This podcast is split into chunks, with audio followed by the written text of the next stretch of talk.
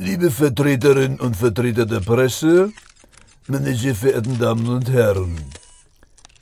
Wenn ich kritische Stimmen aus Moskau vernehme, die deutsche Wetterkarte in der Tagesschau und in der heute Nachrichtensendung kennt keine Grenzen, dann sage ich allen freiheitsliebenden Menschen in Europa, das Wetter kennt keine Teilung, es macht nicht Halt vor dem eisernen Vorhang, es gibt kein bundesdeutsches Gewitter und Sonnenschein in der DDR, was uns die SED mal weiß machen will. Es gibt keinen Regen in Kreuzberg und Sonnenschein in Berlin-Mitte. Es gibt nur ein gesamtdeutsches Klima.